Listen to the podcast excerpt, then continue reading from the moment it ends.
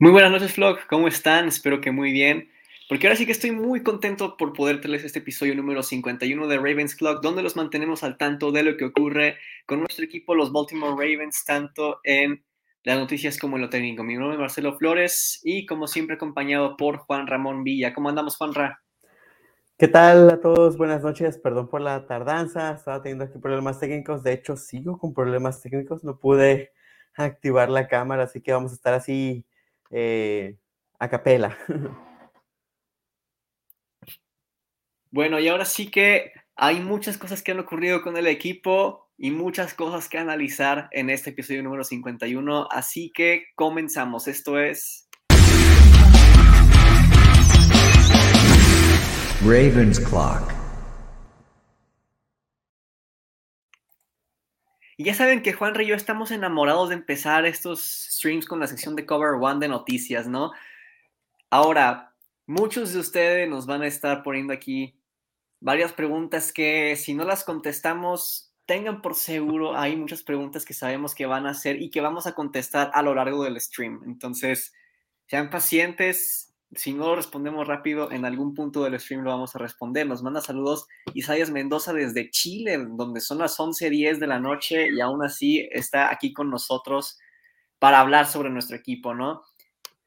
Miguel Madrid, igual que nosotros, estamos más ilusionados que un aficionado de los Cowboys. Hablaremos un poquito de los Cowboys más adelante. Grande Eric da Costa.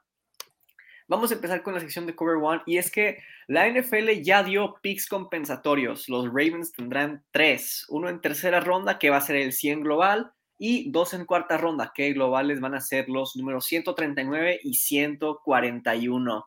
Ahora los Ravens suman un total de 12 picks. Con todo esto, ¿qué tan probable es que los Ravens hagan un trade hacia arriba, Juanra?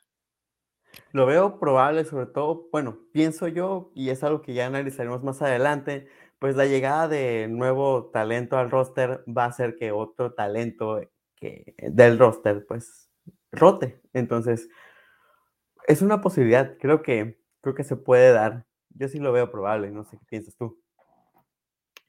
Sí, definitivamente, hay muchas cosas que los Ravens pueden hacer.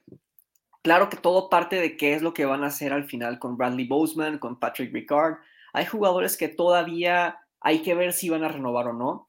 Y en caso de que no, pues entonces es mejor conservar cierta cantidad de picks para, vaya, claro que se puede pronosticar qué tan bueno va a ser un novato, pero no se puede saber con certeza qué tan bueno va a ser. Entonces es más o menos como un volado si va a ser bueno o no. Y pues uno va en el blanco, ¿no? En fin, la siguiente noticia se resume en tres palabras y esas palabras son Tom Brady regresa. ¿Te lo esperabas? La verdad un poquito sí.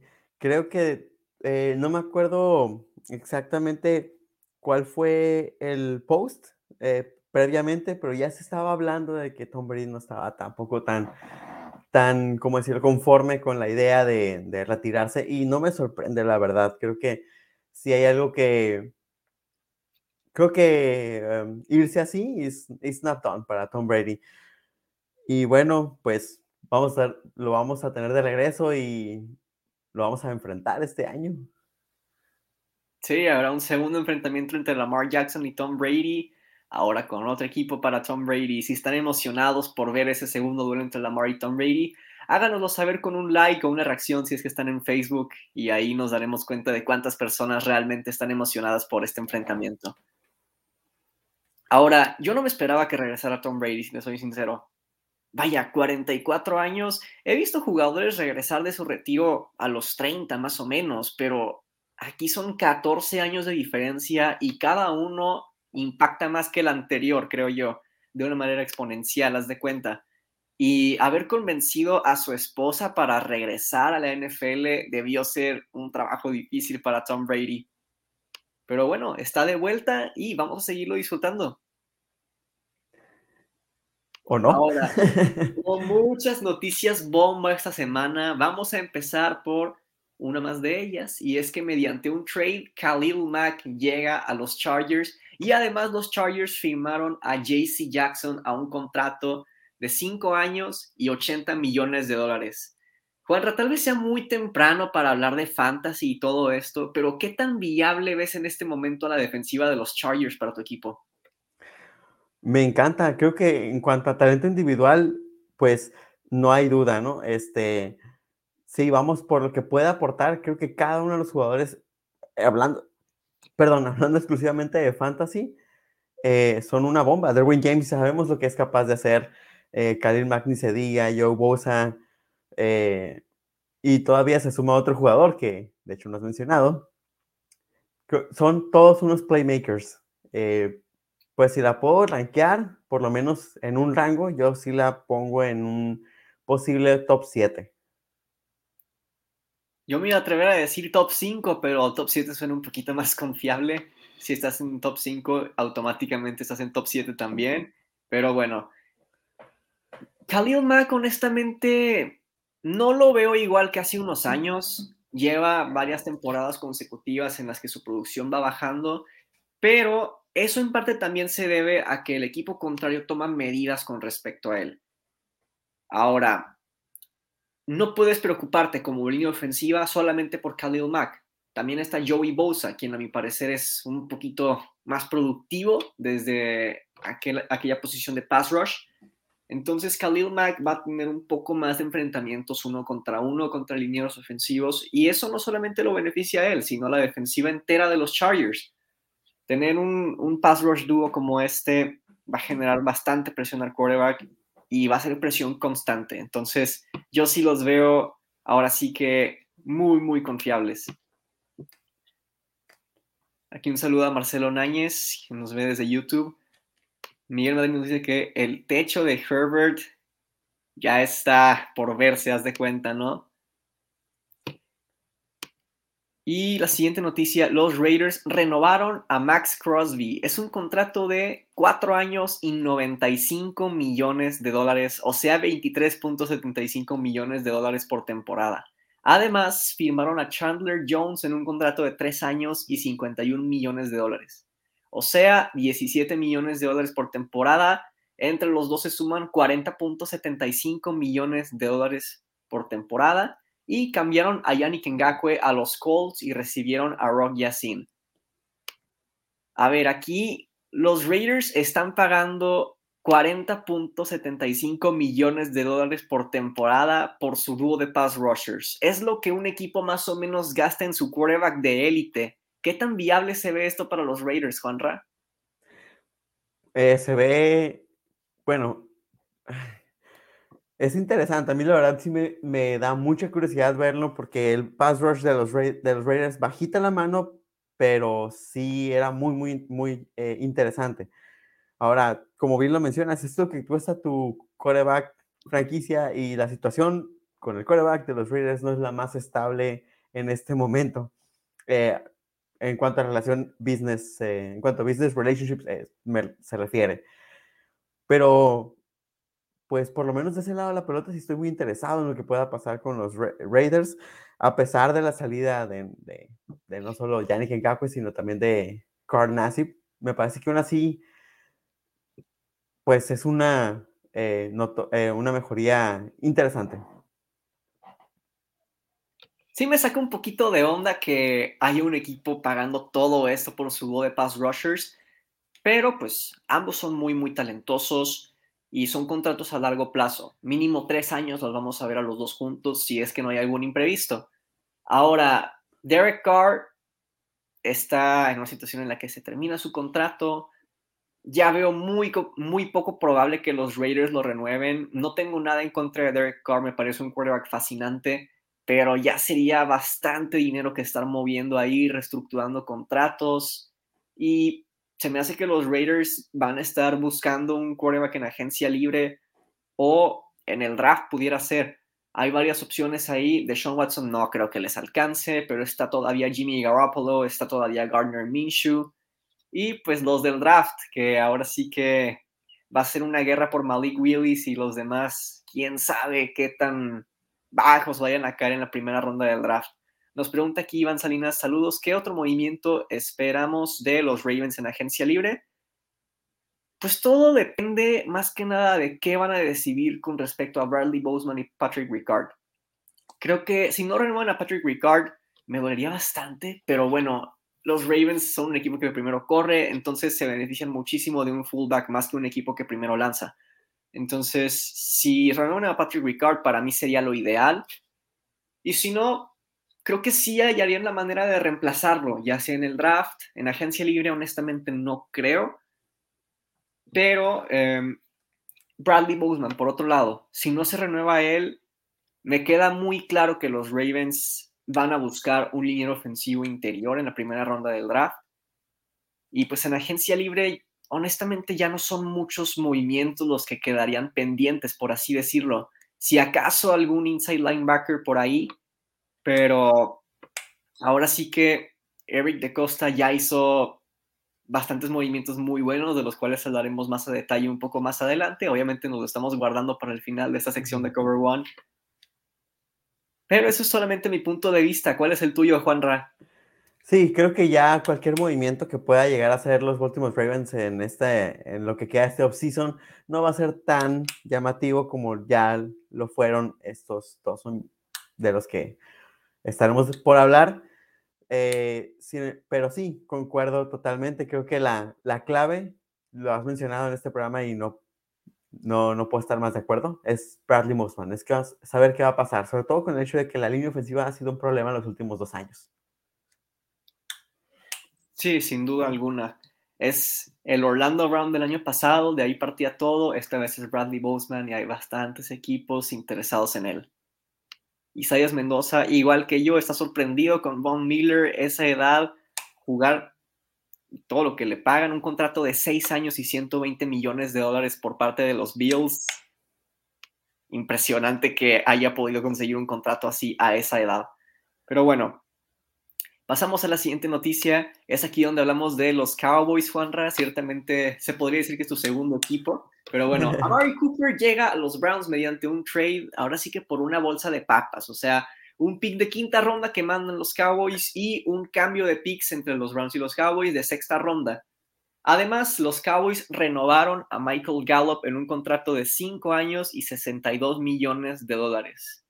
Por otro lado, los Browns cortaron del roster a Jarvis Landry.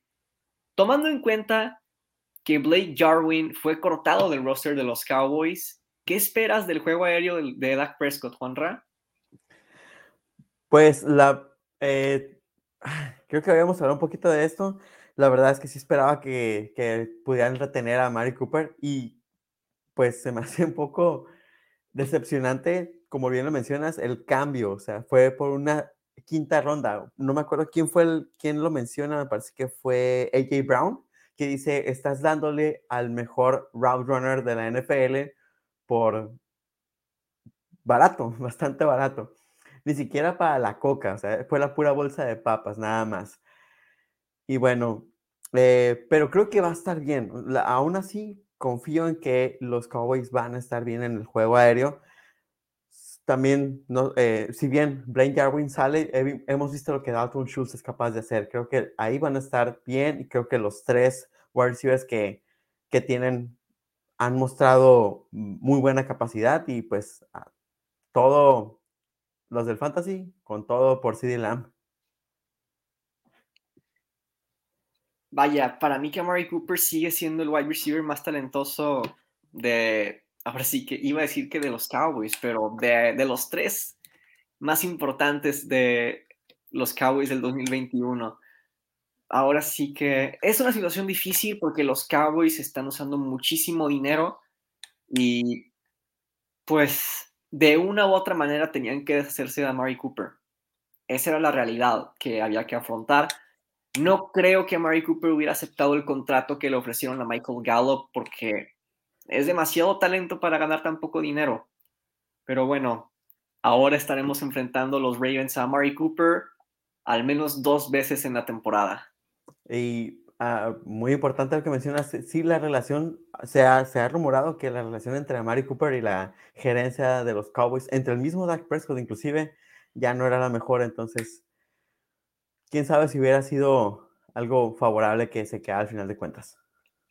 Sí, sin duda alguna creo yo que los Cowboys tienen que hacer un ajuste más en su juego aéreo porque se les da a Blake Jarwin, que desde mi punto de vista es un tight end infravalorado. Michael Gallup es talentoso y CD Lamb también y bastante. Sin embargo, Michael Gallup hemos visto que se lesiona muy seguido. Entonces, si se lesiona Michael Gallup, realmente creo que les va a pegar bastante a los Cowboys en el juego aéreo. Sí, totalmente. Aquí Ale Walton nos dice que él cree que los Cowboys están haciendo espacio para ir por Bobby Wagner. Estaría interesante ver un dúo de linebackers entre Bobby Wagner y Micah Parsons. Pasamos a la siguiente noticia. Esta es agradable. y es que Mitch Trubisky es ahora Steeler y se espera que sea titular por encima de Mason Rudolph. ¿Qué tan sabroso suena esto, Juanra? Pues e, es un improvement para mí, en mi opinión. Creo que los, que los eh, Steelers mejoran la posición de coreback. Creo que el esquema le ayuda bastante. No, eh, bien lo habías mencionado, un esquema de rutas cortas con, eh, con wide receivers que tienen. Bueno, el, el, tipo de esquema no le va a exigir demasiado a Mitchell Trubisky, a mi parecer. Y la verdad es que para lo que te pueden ofrecer ya sea Mason Rudolph, lo, que quedaba, la pedacera de Big Ben. Me parece que Mitchell Trubisky, la verdad es que no se me hace tan malo como la gente lo, lo pone. No digo que sea para nada algo cercano a lo élite y ni tampoco creo que sea una amenaza eh, muy a considerar, pero mm, creo que es, es, un improvement en la posición de quarterback para este equipo. Bueno, ciertamente yo los pongo en el mismo nivel a Mason Rudolph y Mitch Trubisky. De verdad, no me gusta Trubisky. Vaya, puede escapar de la presión de vez en cuando, conseguir ya las terrestres si no encuentra nada, pero he visto pases muy fáciles de hacer que aún así sigue fallando. Hay algo que le falla consistentemente a Mitchell Trubisky. Pero bueno, hemos visto quarterbacks muy inconsistentes jugar bien contra los Ravens, así que todavía no cantemos victoria. Ya ven ahí a Carson Wentz, por ejemplo, cada que juega contra nosotros pone un espectáculo y es como que la semana pasada lanzaste como 10 intercepciones, mijo. Y aquí la pregunta de Miguel Madrid es un tanto interesante no necesito dormir, necesito respuestas, así como cuando escuchas un chisme muy interesante, ¿no? Nos pregunta si sabemos algo concreto de Deshaun Watson. Solamente sabe que ha tenido pláticas con varios equipos y que Baker Mayfield ya se está despidiendo de los Browns. Hasta ahora todos son rumores, sabemos lo mismo que tú, puros rumores. Sin embargo, tal parece que Deshaun Watson, vaya, los Texans ya aceptaron trades por parte de los Saints y los Panthers. No recuerdo si hay un equipo más en la lista pero ya sería que Deshaun Watson decidiera a dónde se quiere ir para que suceda este trade. Honestamente me entusiasmaría demasiado verlo tanto con los Panthers como con los Saints. Yo creo que sí puede llegar a revivir su carrera si es que no hace algunas otras babosadas por ahí que esta vez sí haya evidencia para ahora sí que meterlo al bote. Sí. La siguiente noticia es que, bueno, son bastantes noticias en una. Los Jaguars hicieron toda una locura en, esta semana. Adquirieron a Foyesei Olokun por 3 años y 45 millones de dólares, un inside linebacker. Jugó muy bien con los Falcons la temporada pasada. Christian Kirk, 4 años, 84 millones de dólares, más que Davante Adams en promedio. Folorunso Fatusaki por 3 años y Fatukasi, perdón, por 3 años y 30 millones de dólares. Darius Williams, igual 3 años, 30 millones. Evan Ingram por un año y 10 millones de dólares. Y Zay Jones, 3 años, 30 millones de dólares. Pero DJ Chark ya no renovó con ellos. Miles Jack fue cortado del roster y se rumorea que planean cambiar a la Vizca Chenault Jr. Entonces, Juanra, después de esta semana, los Jaguars te parecen un mejor equipo, un peor equipo. ¿Y no te parece que usaron demasiado dinero para lo que consiguieron?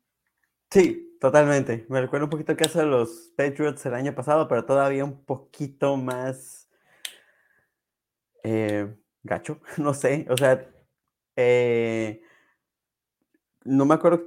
Ah, mi hermano me, eh, mencionó que por qué, por qué gastar tanto en un wide receiver que en su equipo es wide receiver 2. sí, no, y aparte desde que llega Zach Ertz al equipo, Christian Kirk ni siquiera fue líder en, en targets por partido. Fue Zach Ertz quien le quitó ese puesto. Entonces estamos hablando de que le estás pagando más que a Davante Adams a un wide receiver número 2, que aún siendo wide receiver número 1 de depth chart por la lesión de Hopkins, tenía menos targets que tu end. Que si bien Zach Ertz es alguien talentoso, ya no es un end de élite sigue siendo bueno, pero ya no está en ese nivel en el que está actualmente Mark Andrews, George Kittle, Travis Kelsey. En fin, aquí Astro quiere que los Ravens traigan a la Vizca Chenault. Está interesante, yo creo que de wide receivers estamos bien, pero sí se podría involucrar uno más como la Vizca Chenault. No estaría tan mal. Ahora, sí están usando demasiado dinero los Jaguars, pero un dato interesante que vi por ahí eh, no recuerdo qué página lo subió, pero pues el dato no lo investigué yo, fue una página, ya lo vi, fue como, ah, mira qué interesante. Y es que en las últimas temporadas, cada equipo que gasta más dinero en agencia libre consigue al menos tres victorias más que el año anterior. Entonces, vamos a ver qué es lo que sucede. Los Jaguars son el equipo que más ha estado gastando en esta offseason y además tienen el primer pick del draft. Vamos a ver qué tanto mejoran los Jaguars con un nuevo head coach y con Trevor Lawrence, un quarterback a quien muchos han estado descartando porque no tuvo su mejor temporada de novato, pero ciertamente sigue siendo el quarterback de la clase 2021 con un con techo más alto. Sin duda alguna. Aparte, vende algo de crédito. El tipo sobrevivió a lo que sea que tenía intentado hacer, había intentado hacer Urban Meyer. Intenta, date eso. Aquí nos pregunta Paul Torres de los undrafted free agents que tiene Baltimore, ¿cuáles creen que deberían renovar y cuáles no? Sabiendo que Averett ya firmó con los Raiders y con las contrataciones que han hecho. Vaya, todavía hay bastantes agentes libres por ahí. Tyler Huntley trae un tender. honestamente, vaya, Josh Johnson, no. Devonta Freeman, no. Tyson Williams tiene un tender. Latavius Murray, no. Patrick Ricard, sí. Aunque entendería si no lo hicieran. Sammy Watkins, no. Eric Tomlinson tampoco. Tristan Collum tiene un tender. Bradley Boseman, de verdad que me encantaría que regresara. Pero si no regresa, hay con quien reemplazarlo en el draft. Ya en los scouts de la semana lo iremos mencionando tarde o temprano. Calais Campbell, Brandon Williams, no creo que los dos sea prudente renovarlos. Uno de ellos a lo mejor, ninguno de los dos igual lo vería viable. Y creo que uno de los linebackers que va a ser agente libre estaría bueno que regresara uno de ellos, ya sea LJ Ford, Josh Vines o Jimmy Smith, digo, o Chris Board. este. Y pues ya hablaremos un poquito más adelante de la posición de safety, pero no veo muy probable que tanto de Sean Elliott como Chuck Clark sigan en el equipo. Tal vez uno de ellos, pero los dos no creo. Sí. Definitivamente. La siguiente noticia, otra vez regresamos con los Steelers, pero esa es una noticia que sí nos pega. Y bueno, sabemos que Miles Jack fue cortado por los Jaguars, pero el día de hoy los Steelers lo firmaron a un contrato de dos años y tan solo 16 millones de dólares. ¿Qué opinas al respecto, Juanra?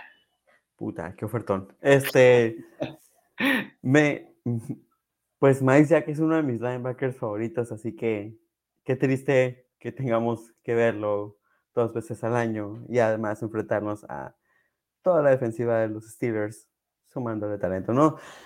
La verdad es que, bueno, si, si hay algún fan de los Steelers viéndonos aquí, felicidades, se llevaron un excelente jugador por un precio bastante, bastante, eh, pues adecuado, pero pues triste para la causa de, este, de esta afición, sin duda alguna.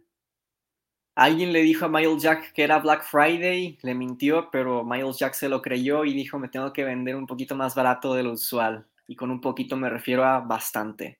Ahora sí que los Jaguars están pagándole casi el doble a un linebacker que es más o menos del mismo nivel que Miles Jack.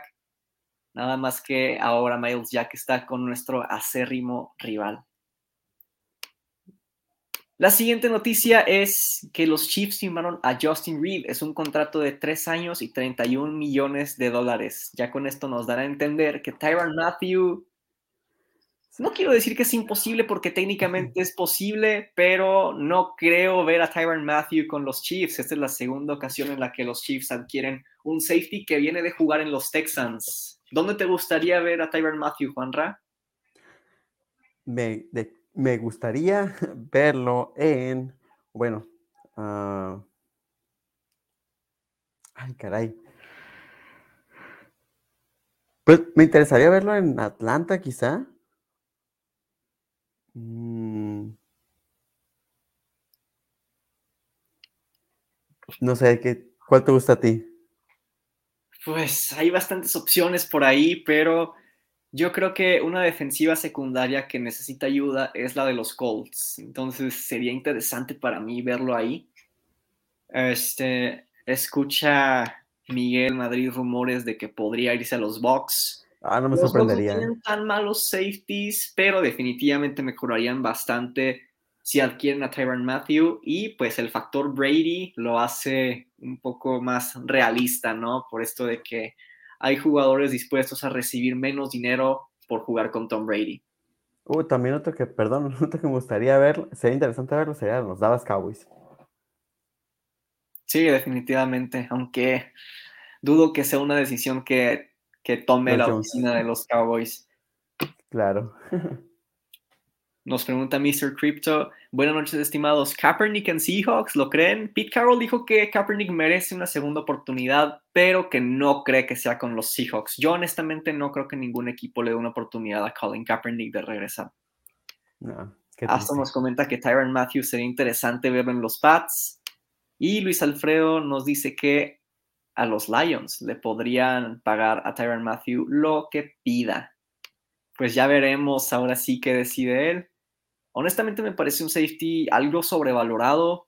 Claro, no quiere decir que, que, no sea talentoso, sí es muy talentoso, pero tampoco como alguna gente dice que top 3 y quién sabe qué, me parece demasiado.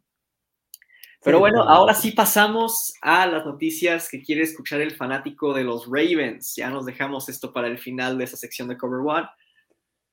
Y primero hablemos de Morgan Moses. Llega a los Ravens este tackle ofensivo en un contrato de tres años y 15 millones de dólares. Juanra, ¿te parece buena esta contratación por parte de la oficina? Sí, eh, bueno, la verdad no tengo ningún problema con la contratación de Moses. Y eh, me gusta las cualidades que tiene, sobre todo por el hecho de que pues bueno, ahí hablando de Patrick McCarry, tiene el brazo más largo y es un poquito más, eh, más rápido en cuanto a movilidad de pies. Eso me interesa y de hecho ahora me causa, me llama mucho la atención qué va a pasar con McCarry.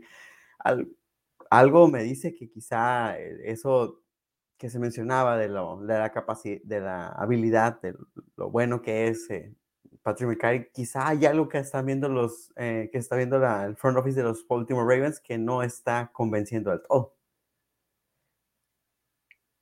Bueno, hemos comentado tantas cosas respecto a la, de a la posición de tackle ofensivo y a mí me parece que si bien hay talento, también hay incertidumbre. Entonces, me parece una excelente idea un contrato, vaya, no es el mejor tackle del mundo, pero es alguien que está por encima del promedio.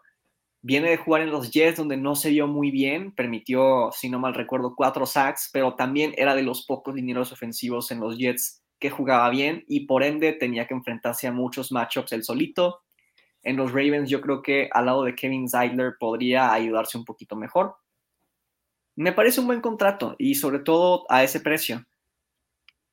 Aún así, yo creo que en el draft ahora sí que ya no es obligatorio en primera o segunda ronda ir por un tackle, pero tal vez en cuarta, quinta, alguna joya escondida que pudieran intentar conseguir los Ravens me sigue pareciendo una buena opción. O conservar a Patrick McCurry por cualquier cosa. Todavía no sabemos qué también vayan a jugar estos tackles que en recientes años nos han estado traicionando. Siguiente noticia, los Ravens se reúnen con Zadarius Smith en un contrato de cuatro años y 50 millones de dólares. ¿Qué te parece esta noticia, Juanra? ¿Qué tan emocionado estás del 1 al 10? Eh, uno, me voy a ver conservador y decir un 11. Creo que, no, me gusta bastante, la verdad, el movimiento, pero no solo es el, no es el hecho simplemente de traer a eh, Smith, que por cierto, Felipe estaría muy, em, muy expresando mucha emoción en este podcast, ya que lo mencionaba constantemente. Lo que más me llama la atención es la agresividad que han mostrado los Ravens. Me ha puesto a pensar un poquito y creo que pues es algo, algo que podemos hablar ya eh, que, hablemos del, siguiente contrato. Y es que veo unos Ravens interesados en adquirir talento hecho, probado. Eso me gusta. Pues no sé qué tanto me convence que estés del 1 al 10, 11 emocionado, porque en escala del 1 al 10 el 11 no está, pero bueno, dejando a un lado las bromas, no creo que tengamos que explicarles quién es Aldarius Smith, muchos ya lo conocen, pero bueno, jugó estas últimas temporadas con los Packers, sus primeras las jugó con los Ravens, y me parece un excelente contrato, un buen precio, y si nos estamos dando cuenta, los tres contratos de los que hablaremos el día de hoy son de al menos tres años, entonces los Ravens no solamente están siendo agresivos, están siendo agresivos y para largo plazo. Eso me gusta bastante, nos da a entender que los Ravens quieren seguir compitiendo, aunque pues también como que hay algo de duda en lo que se refiere a la renovación de Lamar Jackson. Porque vaya, el contrato de Lamar Jackson va a ser de al menos 40 millones por año. Entonces vamos a ver cómo le hace Eric de Costa, que ciertamente es ahí incapaz para manejar el tope salarial con tantos jugadores talentosos que conservar por tanto tiempo. Y vaya, los últimos dos ganadores de Super Bowl, los Buccaneers y los Rams, algo que los caracterizó en esa temporada es que fueron agresivos. Llenaron a su equipo de talento y por eso llegaron y ganaron el Super Bowl. Esta vez estamos viendo a los Broncos haciendo algo similar quién sabe si de un año para otro sea ese cambio que quieren ver los aficionados de Denver. Pero ciertamente los Ravens están siendo agresivos y eso es una excelente señal. Tenemos mucho de qué emocionarnos, sobre todo con varios jugadores lesionados que regresan al equipo. Y bueno, ya la siguiente es que Marcus Williams será Raven por los próximos cinco años en un contrato de un total de 70 millones de dólares. Y es aquí donde respondemos la pregunta que nos hizo arroba Marcelo-Nanes con doble Z, que se pronuncia Náñez, pero Instagram no te deja poner ñ en tu nombre de usuario. Y nos pregunta qué piensan de nuestro nuevo safety, pero además de que aquí cerramos la sección de Cover One, le vamos a dedicar una sección entera a Marcus Williams el día de hoy. Así que, Juanra, ¿pudieras explicarle a quienes nos están viendo quién es Marcus Williams? Por supuesto, es un safety, safety que viene proveniente de los eh, New Orleans Saints. Downside, si alguien no recuerda, es quien falla la tacleada en el Minneapolis Miracle. Pero pero el tipo es un gran jugador y de hecho tenemos pruebas de ello. ahorita, si me permiten, voy a compartir la pantalla porque si extrañaban esto, traemos más análisis de tape para ustedes, señores.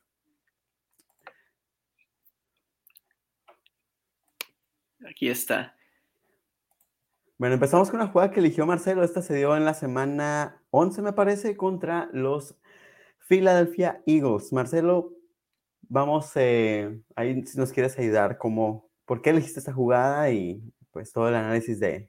Bueno, antes de que le des play, quisiera hablar un poquito más sobre Marcus Williams. Y jugó cinco temporadas con los Saints, 76 partidos, en todos fue titular.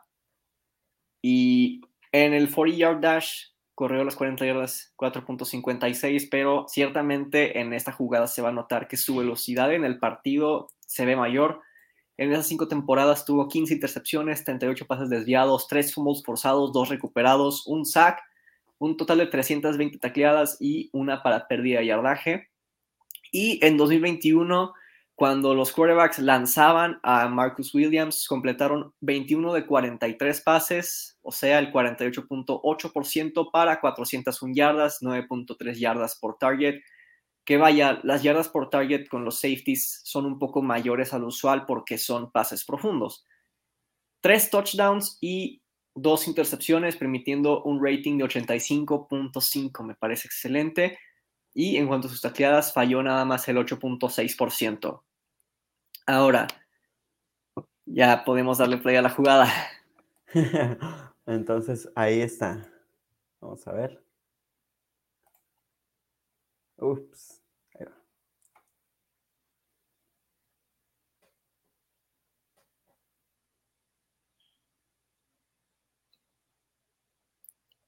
Hay muchas cosas que quiero comentar.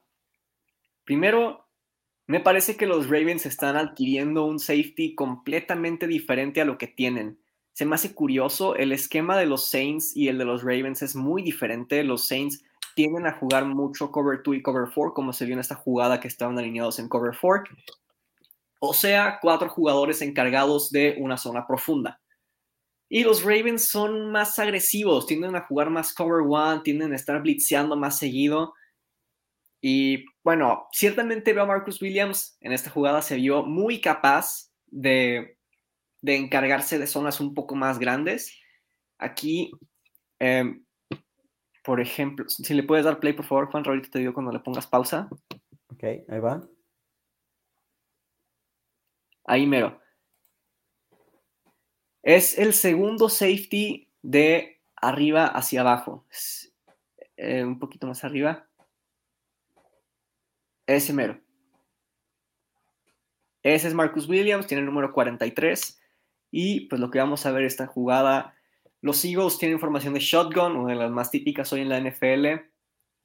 Eh, Dallas Goddard va a tener un lay flat del lado izquierdo. Devonta Smith hace lo mismo, pero del lado derecho me parece curioso por parte de Eagles. Pero pues esto ayuda a vender un poquito el play action.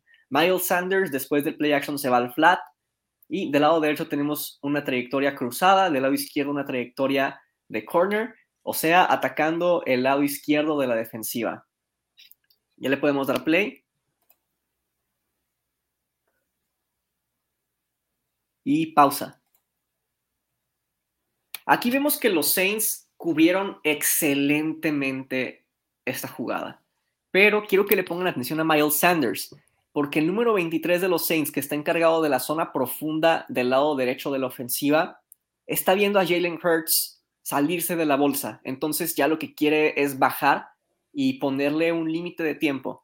Miles Sanders se va a dar cuenta de esto y va a atacar ahora sí que hasta la zona de anotación. Pero vean nada más dónde está Marcus Williams, Juanra, si pudieras con el mouse señalar dónde está, y vean todo lo que va a correr para desviar el pase.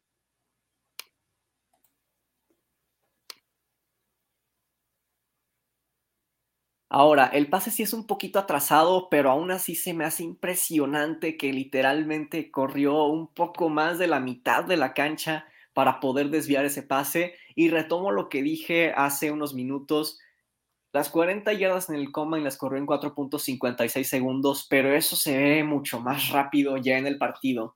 Me parece una jugada impresionante y vaya, no es un secreto que los Ravens son mejores en cobertura personal que en cobertura de zona y muy seguido se vio en jugadas de pases largos de ofensivas rivales que los Ravens simplemente no armaban en zona. Entonces, con Marcus Williams llega a nosotros un safety que destaca en su cobertura, sobre todo en cobertura de zona, y también como que genera aún más dudas con este cambio de coordinador defensivo, ¿qué es lo que va a pasar con el esquema?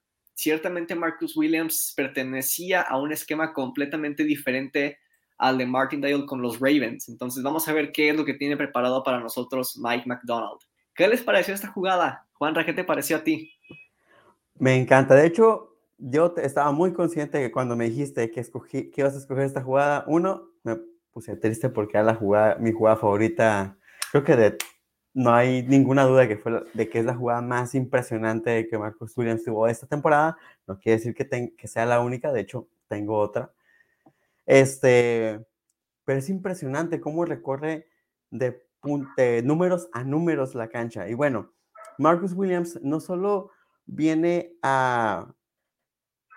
Me, me, gusta porque es un jugador que va a hacer que los Ravens eh, abran su, su, su esquema.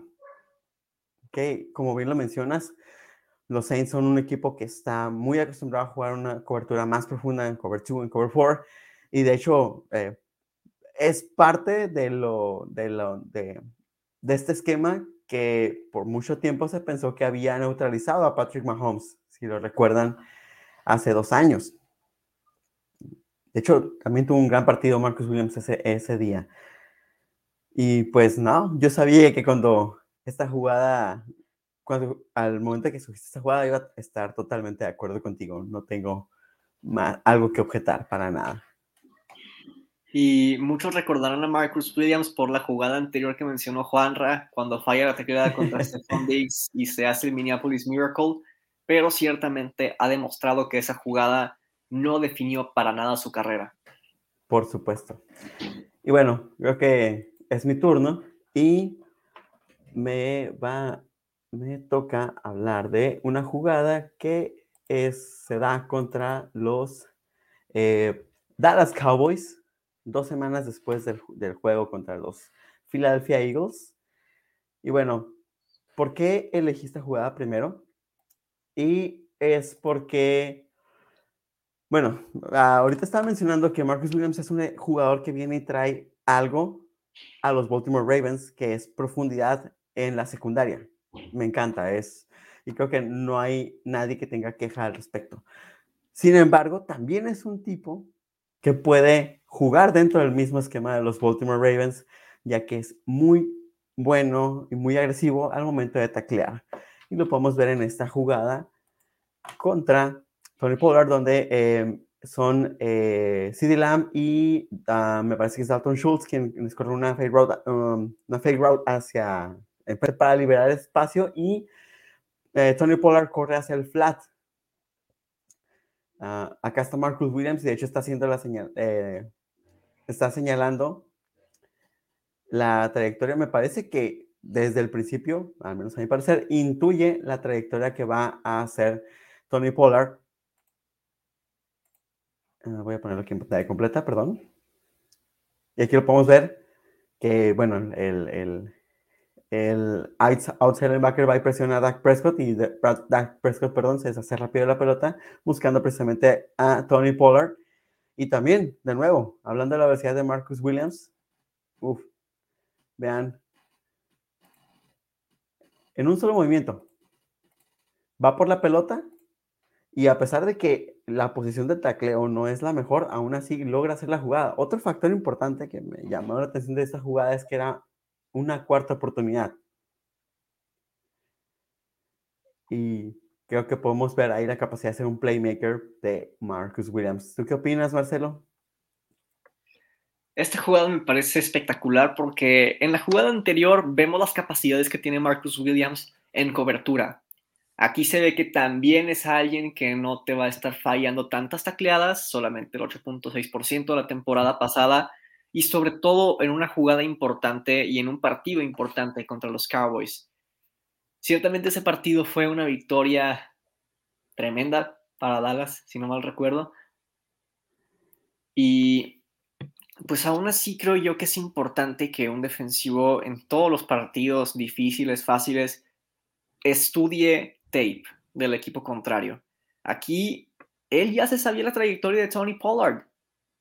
Entonces me da a entender que es alguien que se la pasa estudiando seguido y qué importante es esto para la defensiva secundaria, sobre todo llegando a un nuevo equipo donde muchos, vaya, se valora mucho la continuidad en la defensiva secundaria en este equipo, pero pues Marcus Williams llega como una cara nueva, entonces qué mejor que alguien que se la pase estudiando muy, muy seguido y una tacleada a un corredor. Vaya, hay linebackers que fallan tacleadas contra corredores y que un safety pueda hacerla aún con ese ángulo, me parece extraordinario. Y lo que sí me genera como duda es entonces qué va a pasar con Chuck Clark y de Sean Elliott.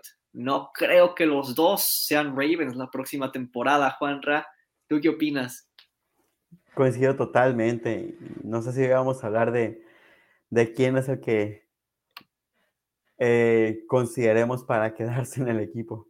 Pero bueno, eh, sin duda, eh, va a ser triste porque lo hemos dicho antes, son dos jugadores que juntos son un dúo espectacular, funcionan muy bien juntos. Vamos a ver qué pasa ahora cuando esta dinámica probablemente se rompa. Sí, pero bueno, igual con el cambio de coordinador defensivo, un posible cambio de esquema, pues a lo mejor sí se ve venir que entonces haya bastantitos cambios en cuanto al roster, en, la defensiva sobre todo. Vamos a ver qué es lo que pasa. Honestamente, si de mí dependiera, uff, sí necesitaría más tiempo para analizar quién prefiero que se quede, porque siento que Sean Elliott y Chuck Clark tienen cualidades similares y Marcus Williams es un buen complemento para quien quiera de los dos que se quede. Sin embargo, el factor de la edad me inclina un poco más hacia de Sean Elliott, aunque pues también por el otro lado es más susceptible a lesiones como lo ha demostrado en su carrera. Hay una decisión importante que hacer ahí en la oficina. Sin duda alguna, y sí, eh, yo, no solo tomo, tomar, además del factor edad, agregaría el factor techo. Sí, me ha parecido que Elliott ha mostrado tener un techo bastante interesante y ser un poco más versátil que Chuck Clark. Sin duda alguna. Y pues claro que la partida de Chuck Clark a cualquier aficionado le dolería o la de Sean Elliott, porque todavía no sabemos qué es lo que van a decidir. A lo mejor conservan a los tres y nosotros hablando todo esto en vano, pero ciertamente se vaya quien se vaya, si es que se va, Marcus Williams es una mejora. Y yo creo que aunque todos los fanáticos de los Ravens estemos encariñados con estos dos safeties, Chuck Clark y Sean Elliott, no era un secreto que la posición de safety se podía mejorar. Sobre todo, pues se notó la temporada pasada cuántos pases profundos nos completaban los equipos. Sí, totalmente. Eso es eh, sin duda, por supuesto que eh, influye por la decisión de hacer este tipo de cambio y traer un safety con las cualidades de Marcus Williams. Así es, entonces esperamos que mejore esta defensiva secundaria con Marcus Peters de vuelta, con Marlon Humphrey, con Marcus Williams. Quién sabe si vayan a renovar a Jimmy Smith. Y pues aún hay unos prospectos que tenemos para ustedes. Pasando a la sección del Scout de la semana. En esta ocasión, Juan hizo primero su tarea Así que vamos a empezar con su prospecto. ¿Quién es tu prospecto el día de hoy, Juan Ra?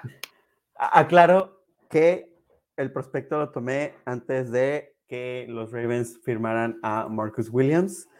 Entonces, y bueno, como buen mexicano, entregando la tarea el lunes en la mañana. Y bueno, este, mi prospecto esta semana es Daxton Hill. En los rankings que lo he visto, eh, se ubica en como el número 2 en cuanto a safeties. Y este, lo interesante es la posición en la que lo he visto rankeado en el overall. Porque si bien los Ravens están a media tabla en el draft, a Daxon Hill se ha ubicado en la parte inferior de la primera ronda. Así que si lo tomamos en el pick, eh, en el pick 14, me parece, creo que sería sobrepagar, pero sí, pero quizá no llegue al pick de segunda ronda. Sin embargo, bueno, ¿por qué elegí a Daxon Hill? Primero, eh, tiene una excelente capacidad para leer jugada, es muy, muy versátil, es totalmente un playmaker, tiene una, eh, taclea muy, muy duro, eh, de verdad, taclea bastante duro. Y eh, la manera en la que ataca la pelota me parece muy, muy interesante. Aquí podemos hacer un par de estadísticas, que en turnovers tuvo cuatro intercepciones y recuperó tres fumbles. Eh, ah, por cierto, es de Michigan. Y este ah, defendió 15 pases, tuvo 7.5 tacleadas para pérdida y eh, jugó pues todos los partidos de titular. Entonces, eso es una consideración muy importante. Y otro otro factor que me hace elegir a Daxton Hill como el prospecto a, a, ver es precisamente que viene de la Universidad de Michigan, de donde venía nuestro coordinador o defensivo, y podría ser que tome en cuenta algún jugador de esta defensiva, que por cierto, ahí cometió un error la semana pasada. Eh, había mencionado que la defensiva de Michigan mm, eh, no, no estaba tan, no tiene un talento tan interesante, pero la verdad es que le perdí el ojo a la defensiva de Michigan, perdón, pero el año pasado no jugó y no la miré y no le di seguimiento este año. Pero ya me puse a analizar y la verdad es que tiene jugadores bastante interesantes. El año pasado yo quería que los Ravens trajeran a alguien de la defensiva de Pittsburgh. Este año de verdad me gustaría mucho que algún jugador de la defensiva de Michigan se integrara al equipo. Y si es Daxton Hill, quien es, sumamente alcanzable en el draft, pues sería muy bueno. Aunque quién sabe ya con esto que acaba de pasar con Marcus Williams, ¿no? Bueno, ciertamente es muy poco probable que Daston Hill llegue al equipo después de esa contratación, pero no imposible. ¿Qué tal si los Ravens deciden deshacerse de los dos, de Chuck y de Sean Elliott, y traerse a Daxton Hill? Vamos a ver qué pasa, pero bueno, hay bastantes cosas que me gustan de este prospecto. Primero que nada, su velocidad. Los 40 yardas las corre en 4.38 segundos y su versatilidad. Vaya, ahí lo listamos como defensive back y con eso es básicamente puede jugar de safety o de corner. Y eso lo valoran muchísimo los Ravens porque lo intentaron con Brandon Stephens. No salió muy bien como podría salir con este jugador, Daxton Hill. Entonces, esa velocidad en defensiva secundaria y esa versatilidad creo que queda bien en el esquema. Aparte, como dices tú, Juan, está familiarizado con Mike McDonald. Taclea bien, es agresivo y en cobertura de zona es donde más creo yo que destaca este, cuando hablamos nada más de cobertura, y eso sería, vaya, en caso de seleccionarlo, sí me da a entender que el esquema defensivo de los Ravens ya cambia, ya pasa a ser más de cobertura de zona, porque entonces ya tenemos safeties que se especializan en eso y corners que pues en algo tienen que estar trabajando. Es algo muy interesante que ver, pero bueno, ya sus desventajas es que a veces tiende a tomar riesgos innecesarios en cobertura personal no destaca igual que en cobertura de zona. Y cuando, cuando un receptor corre una trayectoria contra él y le pone un cambio de dirección, ahí Daxton Hill batalla bastante. En esos cambios de dirección es un poquito más lento que, que los wide receivers contrarios. Pero independientemente de todo eso, me parece un excelente prospecto. Y Juanro me comentaba que el, se pronostica como el pick número 30 por ahí. Yo creo que es un trato que se le ha dado a los safeties, no creo que sea cuestión de talento, porque si fuera de puro talento, yo sí lo veo en el top 20 más o menos, pero últimamente los safeties en los mock drafts o en los drafts en sí, los draftean mucho más tarde de lo que su talento indicaría. Entonces, tal vez no con el pick número 14, sino usar un trade con tu pick de segunda ronda para irte un poco hacia adelante y si cae ahí, pues adelante, bienvenido, no necesariamente con el número 14. Así que hay muchas posibilidades que tiene este equipo con el draft. Por supuesto. inclusive podría pasar lo mismo que pasó el año pasado con uh, Trevor Martin y que se fue hasta segunda ronda. Sí, con los Raiders que supuestamente lo iban a tomar en primera ronda, pero no, y fue como, pues bueno, lo tomamos en segunda. En fin, este es Daxton Hill, el prospecto que les trae Juan esta semana. Y sí, el mío, denme un segundito. Este lo habían estado pidiendo. Ya saben que Marcelo es el tipo, es el, es el, es el de las complacencias aquí en el staff. A ver. Alguien escribió la cartita y lo convenció para traer el análisis de este jugador. Sí, ahí voy, voy. Sí, está bien. Aquí está. Este, Miguel Madrid nos había pedido este scout los martes, las preguntas que ponemos en Instagram para responder. Aquí los puso para cuando el scout de Derek Stingley. Y eso, pues, no lo íbamos a responder en una sección de pregunta-respuesta. Lo íbamos a estar respondiendo conforme siguieran avanzando los scouts de la semana, obviamente íbamos a hablar tarde o temprano de Derek Stingley Jr., cornerback de LSU. Y pues vaya, solo era cuestión de tiempo que hiciéramos este scout. Este prospecto es famoso desde hace unos años, mide 6 pies 1, pesa 195 libras y es un gran atleta. No participó en el 40 yard dash, pero supuestamente se aventó uno en los reclutamientos de college y su tiempo fue de 4.30 segundos. Es impresionante esa velocidad para un corner. Y ya saben que para mí la velocidad en un corner es lo máximo. Pero bueno, este, en muchas ocasiones he mencionado que pues, la velocidad es importantísima en todas las posiciones hoy en día, en corner más. ¿Y por qué no en wide receivers? Porque un wide receiver tiene muchas maneras de vencer a un corner. Pero si lo puede vencer por velocidad, el coordinador ofensivo va a abusar de ese matchup. En fin, con Stingley ya sabemos que tenemos un jugador rápido que además está acostumbrado a jugar en un esquema similar al de Baltimore. Que quién sabe cómo cambie con este nuevo defensive coordinator. Honestamente no creo que mucho, pero ya los siguientes movimientos nos lo van a dar a entender conforme vaya avanzando el tiempo. Pero bueno, en LSU jugaban cover one el 42% del tiempo. Entonces está acostumbrado a jugar cobertura personal sin mucha ayuda por parte de los safeties. Es un corner que se le queda pegado a su hombre y es físico justo en el momento perfecto para complicar más la conexión entre quarterback y wide receiver. Hay que destacar lo paciente que es en cobertura personal, que es lo que más me gusta de él. Por ejemplo, vemos a Marcus Peters, no es ciertamente una desventaja ser algo agresivo, pero vemos que con un corte Marcus Peters ya está brincando la ruta.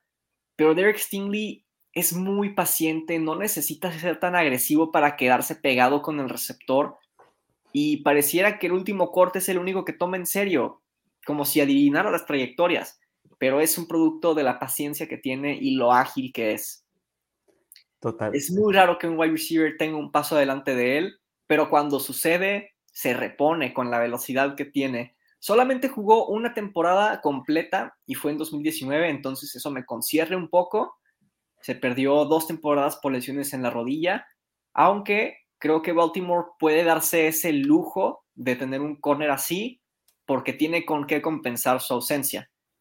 Pero esa temporada que jugó completa fue una de las mejores tuvo 6 intercepciones y 15 pases desviados. Fue el corner que más tuvo snaps en cobertura y el segundo al que más se le lanzaba. Esto puede ser un poco engañoso porque también es quien menos yardas de separación permitía por target. PFF calificó su temporada con 91.7. Esa es la séptima mejor temporada para un corner desde que PFF existe. Así que este es Derek Stingley Jr acá entre nos me gusta más que Ahmad Garner. De hecho, a mí también me gusta un poquito más que Ahmad Garner.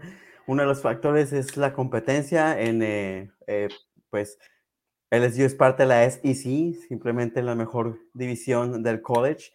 Y yo creo, o sea, si bien muchos tienen listados o rankeados, perdón, a Derek Stingley como el número dos, es por el factor de el tiempo que ha jugado tú bien lo mencionas, Marcelo, en la temporada que jugó completa fue espectacular. Es mucho más técnico, es mucho mejor para recuperarse, porque en una jugada contra, eh, contra Auburn se ve eh, como se pierde un poquito en la trayectoria, o no sé si lo habrá hecho a propósito, pero el tipo se recupera rapidísimo. Me encanta y sí, eh, creo que es el mejor prospecto, solo que sí está ese factor, como bien lo mencionas de la lesión. De hecho, creo que tuvo una operación este año.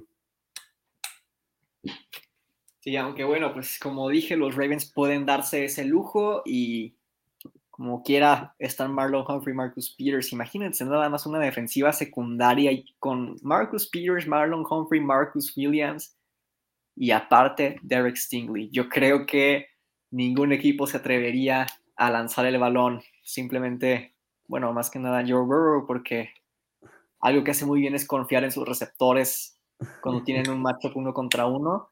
Va a ser un duelo muy interesante de ver. Pero bueno, este es Derek Stingley Jr. Bueno, si es así, igual Derek Stingley debe conocer muy bien a Jamar Chase. Definitivamente. Hay videos en los que literalmente está como su sombra. Pero bueno, queremos hacer un breve anuncio antes de despedirnos y es que la próxima semana va a ser nuestro especial episodio 52. Muchos de ustedes se habrán preguntado por qué un nuevo especial por el número 50. Pues es que para nosotros los fanáticos de Ravens hay un número más especial que el 50 y es el 52. Todo el mundo sabe por qué. Así que esperemos verlos ahí. De verdad que va a ser algo muy interesante, una como bueno, no les puedo hacer ningún spoiler, pero sí les puedo decir que se viene un episodio especial. Esperamos verlos ahí. Juanra, ¿cómo te puede encontrar la gente en tus redes sociales? A mí me pueden encontrar en Facebook como Juan R. Villa y tanto en Twitter como en Instagram como Juanra-Villa. Ya saben, cualquier duda de NFL, de apuestas de NFL o de fantasy, aunque todavía falta un montón, y, o si quieren echar la reta en Street Fighter o Kino Fighter, también me pueden escribir ahí. Perfecto. A mí me encuentran como Marcelo Flores en Facebook y como arroba guion bajo Marcelo Flores en Instagram. Cualquier cosa que quieran preguntarme que les haya quedado duda del stream, pueden hacerlo por ahí. Hubo noticias que no mencionamos por cuestiones de tiempo y le pueden preguntar ese tipo de cosas, cualquier cosa de los Ravens o la NFL en general. Y si Juan habla de videojuegos, entonces si quieren hablarme de anime, yo también estoy dispuesto ahí. He visto a Miguel Madrid compartir unos cuantos memes ahí de Demon Slayer. Así que también pueden preguntarme ese tipo de cosas, ahí estoy disponible. Y bueno, Flock, esperemos que pasen una muy bonita semana. Y recuerden, la próxima semana, miércoles a las 8, no se pueden perder el especial episodio número 52 de Ravens Clock. Ahí nos vemos y recuerden que hoy siempre somos Ravens. No lo pueden ver, pero estoy haciendo el hashtag. Hasta luego, Flock. Nos vemos.